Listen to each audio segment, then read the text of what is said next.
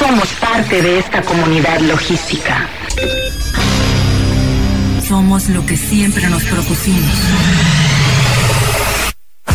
Hemos logrado llegar a donde nadie ha llegado. Somos el punto de acceso, un sistema informativo, una plataforma donde los acontecimientos se develan y la comunicación tiene apertura. Somos la voz del comercio exterior. Tiempo logístico. Tiempo logístico. Hola, ¿qué tal amigos? Eh, mi nombre es Paco Tobar y tengo el honor de conducir, proyectar este programa. Tiempo logístico, la voz del comercio exterior, como todo martes y jueves desde hace 16 años, especializados en la materia del comercio exterior, la logística, el transporte, las aduanas. Y bueno, siempre invitamos a expertos en la materia para darle pues un toque exquisito en la materia en este programa. Y bueno, el día de hoy vamos a tener eh, con, en sus tres segmentos, vamos a hablar del servicio de administración tributaria, eh, cómo aprovechar esta herramienta para depurar el sector, eh, hablando del anexo 24. Esto va a ser con el licenciado Alejandro Yescas, los requisitos del sistema para el control de inventarios, un tema interesante. Vamos a ver la logística inteligente en almacén y maniobras en otro segmento con los expertos de eh, logística Valera, eh, Logística Integral Valera, y también vamos a ver las expectativas ante la manifestación de valor electrónica con el maestro Jesús Hernández. Y bueno, eh, en este inicio de este segmento, por supuesto, el anexo 24, requisitos del sistema para control de inventarios, con el licenciado Alejandro Yescas, que está en este momento con nosotros en la línea. Alejandro, bienvenido nuevamente a Tiempo Logístico, un placer que estés nuevamente colaborando con nosotros, amigo. ¿Qué tal, mi estimado Paco? Un abrazo a la distancia. para mí es el placer de estar contigo y con todo el auditorio. ¿Y cómo podemos empezar con este tema? Eh, fíjate, mi estimado Paco, que, que, que y bueno, eh, ya he tenido la oportunidad de escuchar eh, algunos de tus programas en donde han tocado el tema de la CIMEX y es un tema interesante ya que este tipo de empresas tienen entre sus obligaciones eh, para mantener una autorización que el Estado les otorga, pues eh, una de las más importantes es llevar un control de inventarios de la mercancía de comercio exterior y eh, que puedan elaborar reportes que muestren el uso de las mercancías que importan, que exportan, que transfieren, pero también de los insumos nacionales que se van incorporando al producto.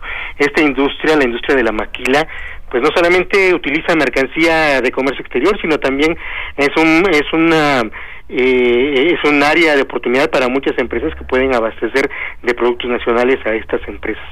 Eh, también eh, cada, cada, cada, empresa IMEX tradicionalmente elaboraba su sistema, esta herramienta, eh, utilizando el instructivo de llenado que se ha publicado en, el anexo, en, las reglas generales de comercio exterior.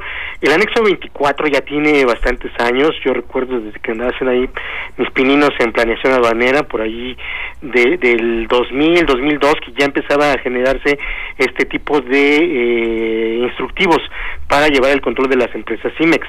Eh, Últimamente se han ido incorporando al mercado desarrollos tecnológicos que le ofrecen a este tipo de empresas herramientas para la tarea y que eh, eh, ese tema también me llamó la atención porque finalmente has estado hablando de recintos fiscalizados estratégicos en donde estas empresas CIMEX tienen un nicho de oportunidad en donde poder llevar a cabo la transformación de sus productos y que obviamente pues eh, tendrían que estar preparados para poder llevar este control de inventarios.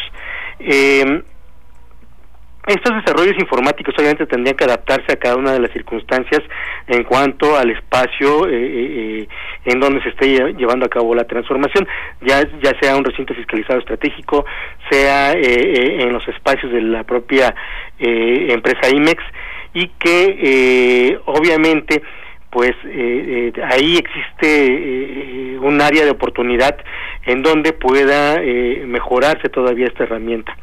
Eh, pero empecemos por, por, el principio, como dijeron por ahí, ¿no? ¿Qué es lo que señala el anexo 24 en las reglas generales de comercio exterior?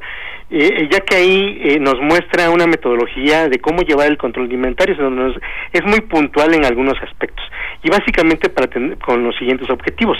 Eh, uno es que la autoridad pueda tener una herramienta eh, para controlar las importaciones temporales de las empresas IMEX, es decir, que sea transparente para la autoridad de qué forma se están haciendo las importaciones y de qué forma se está retornando al extranjero o que se está llevando a cabo toda la transformación de esta materia prima.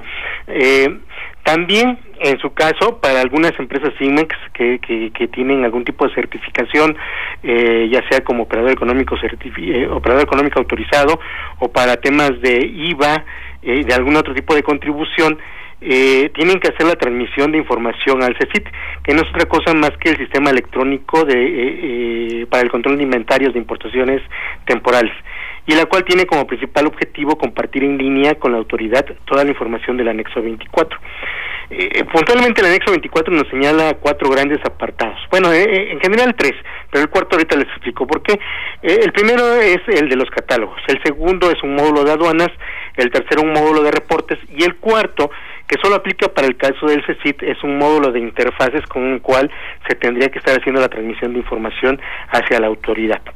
Eh, eh, describiendo superficialmente cada módulo, eh, me, me permitiré revisar solamente o ahondar en aquellos que considero de vital importancia. En el caso de los catálogos, eh, se nos indica que debe de haber catálogos para las mercancías eh, eh, que no son otra cosa que los insumos o la materia prima. Todo lo que ingrese para el proceso de transformación, ya sea de origen de comercio exterior o mercancía nacional. Y los productos que serían la mercancía objeto del programa y que es finalmente el producto terminado, lo, lo que lo que tendría como consecuencia toda la transformación de la materia prima. Obviamente en estos catálogos también no debe faltar todo lo que eh, está relacionado con la identificación de las empresas CIMEX. En el módulo de aduanas eh, eh, deberán de existir las opciones para ingresar mercancía, para señalar que hubo una extracción de mercancía, pero lo que yo considero fundamental en esta parte del sistema es que su diseño nos permite establecer el proceso de transformación, es decir, la receta, eh, la fórmula de cómo se llega al producto terminado. Eh, esta parte es muy importante dentro de la fase del sistema porque eh, para el ensamble de un producto o para el desensamble de una, de una materia prima eh, existe un factor que empieza a jugar para la consolidación de cifras en cuanto a cuántas unidades de materia prima se requieren para un producto terminado. y va más allá también, qué cantidad de materia prima se pierde como merma como, o como desperdicio. Si una empresa es auditada por la autoridad, deberá mostrar que eh, las fórmulas, eh, las recetas que informa la autoridad para obtener su autorización como IMEX son ciertas y se tomará en cuenta la veracidad de, la información del sistema. Si la empresa IMEX para obtener el programa dijo que usaba tres metros de tela, esto como un ejemplo eh, para hacer un vestido, y que el desperdicio no sería mayor a un 5%, el sistema deberá reflejar dicho proceso. Eh, con la información que se alimente podría identificarse que se está usando más de esos tres metros y ya dependerá de la autoridad aceptar una excusa de que pues estamos haciendo vestidos más holgados y por eso requerimos más tela o que haya más desperdicio del que se pueda verificar en una visita domiciliaria, ¿no?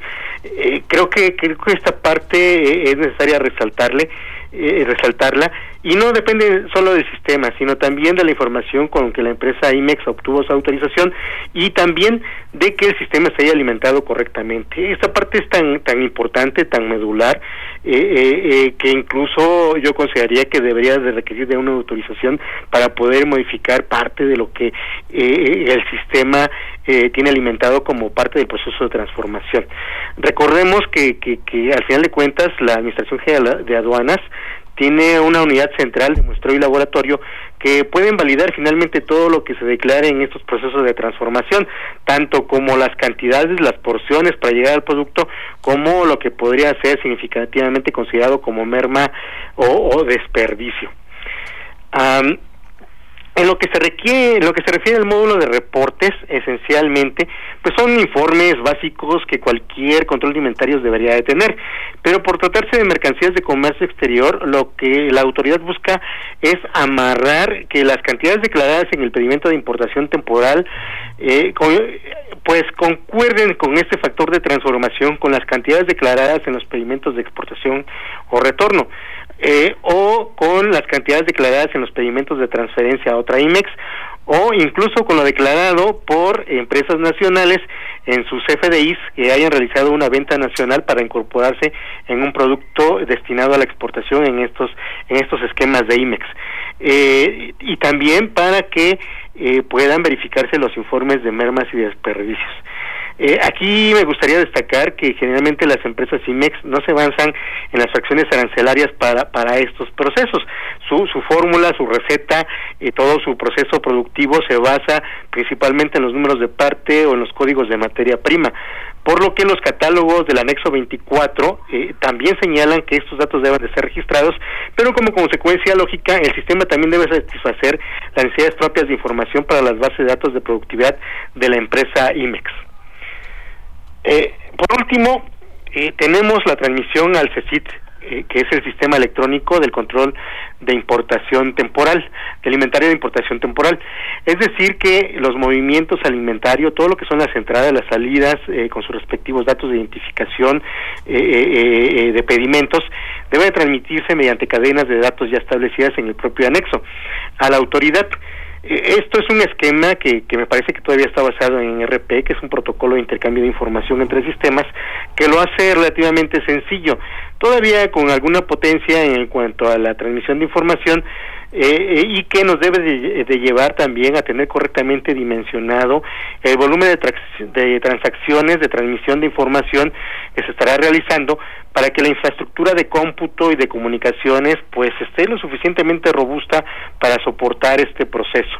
Eh, aquí eh, finalmente en uno de tus programas ya eh, habías comentado junto con el buen Ray y Oscar, a quien les mando un saludo y un abrazo, eh, eh, críticas que se hicieron al respecto del programa IMEX desde la mañanera en donde un periodista denunciaba que estas empresas internaban al país mercancías extranjeras sin pagar impuestos, lo cual me parece injusto para todo el sector, que al final de cuentas es un sector que genera empleos, pero que está controlado al final de cuentas con este tipo de mecanismos y en donde la autoridad tiene mucha carnita para fiscalizar estos programas y que en todo caso eh, eh, pues solamente necesitan tirar de la punta de la madeja para encontrar casos interesantes de fiscalización pues que permitan que esta industria siga operando eh, que siga generando empleos y que finalmente pues el sector se depure no que salgan las empresas que que, que, que seguramente existen no y que se aprovechan de forma dolosa de estos programas Alejandro, eh, ¿en qué área de mejora tendría lo establecido por la autoridad para el anexo 24? Fíjate que si uh, hubiera que hacer algo al respecto sería eh, eh, mejorar este intercambio de información en el sentido de hacerlas más seguras con estructuras XML, con web service, eso en el aspecto técnico. Y en el aspecto de información, pues tal vez eh, eh, eh, todavía enriquecer más las fuentes de información que ellos tienen, ¿no? Que la autoridad puede disponer y que al final de cuentas podrían redundar en mejores programas de fiscalización para ellos y que finalmente exista esa certeza legal por para las empresas IMEX en el sentido de que si están operando de forma correcta pues no deben de temer nada en el sentido de que pueda haber una suspensión indebida de su programa. Correcto. Bueno, ahora, eh, ¿existe algún intercambio de información entre las empresas INMEX y eh, agentes aduanales al respecto?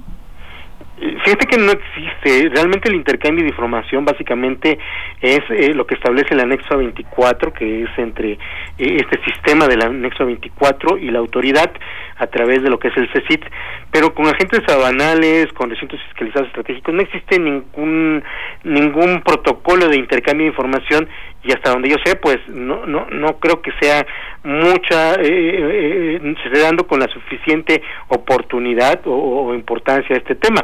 Eh, al final de cuentas, esto todavía podría ser más hacer más exitoso el programa, más transparente, porque al final de cuentas parte de la información que se declara. Por eso te preguntaba.